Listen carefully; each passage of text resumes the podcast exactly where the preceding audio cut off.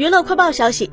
韩国艺人姜智焕九月二十四日被首尔中央地方法院判决需赔偿朝鲜生存记制作公司五十三亿四千万韩元，约人民币两千九百三十三万，其中六亿一千万韩元姜智焕可以要求案发时的经纪公司承担。根据该判决，姜智焕本人最少要承担四十七亿三千万韩元的赔偿。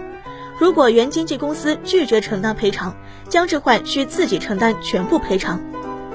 记者了解到，姜智焕在二零一九年正在拍摄《朝鲜生存记》时，因性侵猥亵两名外包公司女性工作人员而被逮捕，导致《朝鲜生存记》制作公司只能临时找来徐志熙接替姜智焕拍完剩下的八集。